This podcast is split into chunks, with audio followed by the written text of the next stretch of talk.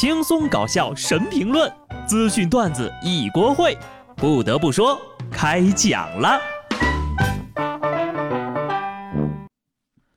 Hello，听众朋友们，大家好，这里是有趣的。不得不说，我是机智的小布。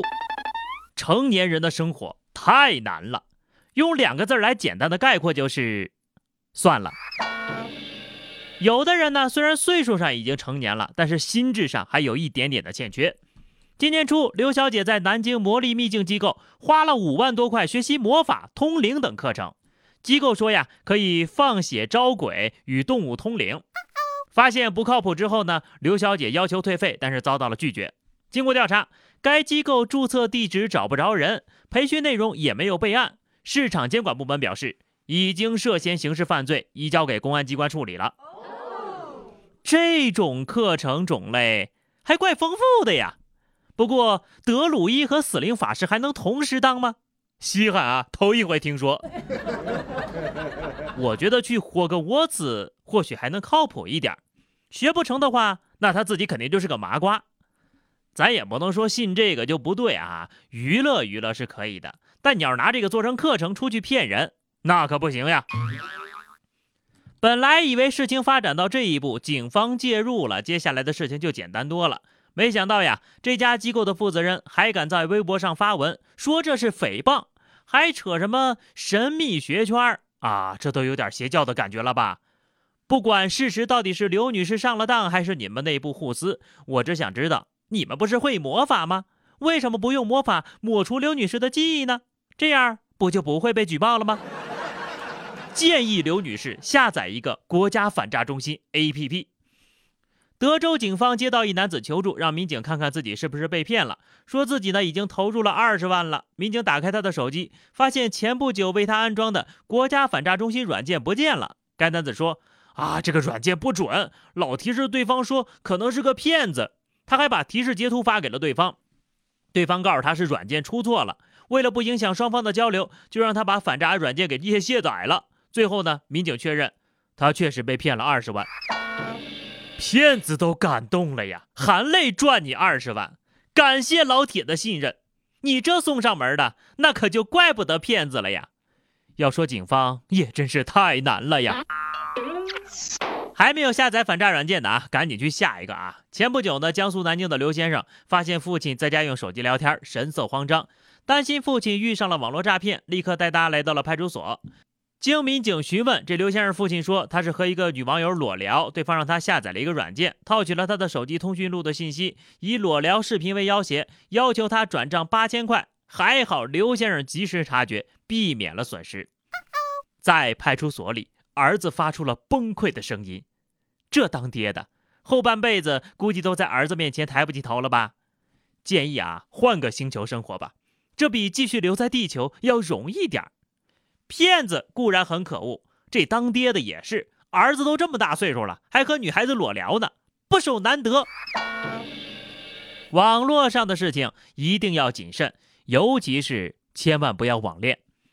天津民警接到银行报警称，说是有个大妈呀，执意要向未知的账户转账两万块钱。面对劝说，大妈呢仍然对微信中的美国男朋友深信不疑。民警拨通其男友的语音说道：“喂，是麦克吗？”我是杰克。听出民警的调侃，美国男友立即挂断了电话。世界上最遥远的距离，不是我和你异地的距离，而是我麦克，你是杰克。又来了又来了啊！天津相声的，又来了又来了啊！天津警察的相声劝阻，大娘也是够 open 的。你说老大岁数了，还想着泡个洋男朋友，不知道该说你是心态好，还是人傻钱多。你说人洋男朋友图你啥呀？图你老，图你笨，还是图你会说相声呀？遇事儿多问几个为什么，不要老是抱有一些不切实际的幻想。还是那句话，不搞对象，毛事儿没有。云南一名九五年出生的在校男大学生，在领证结婚之后一个小时呢，就闹离婚了。他认为呀，和女方在结婚之前已经分手了，因为女方分手期间多次发短信骚扰和刺激他，才做出了草率的决定。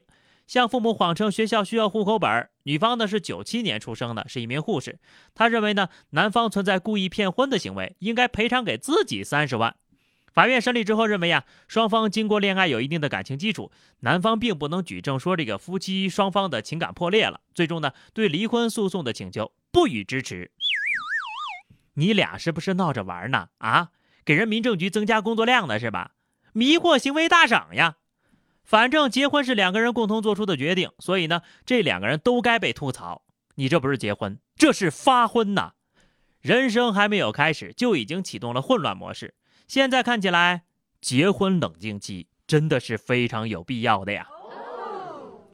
结婚是一辈子的事情，一定要谨慎。另外一件要谨慎的事情就是交朋友。安徽亳州一男子和朋友在酒后发生了纠纷，报了警。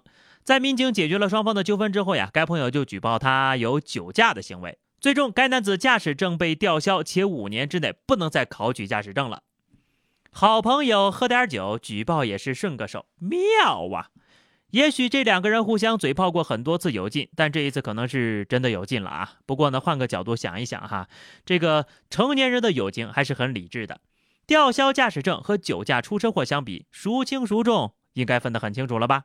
这件事情也告诉我们，叫代驾的钱可不能省呀，不然很容易友情破裂的。这年头，谁还不是到了开车的年龄呢？苏州太仓一辆行驶中的小轿车，因为驾驶员看上去年纪非常小，而引起了交警的警觉。被叫停之后呀，这男孩自称是一九八二年出生的，忘了带驾驶证了。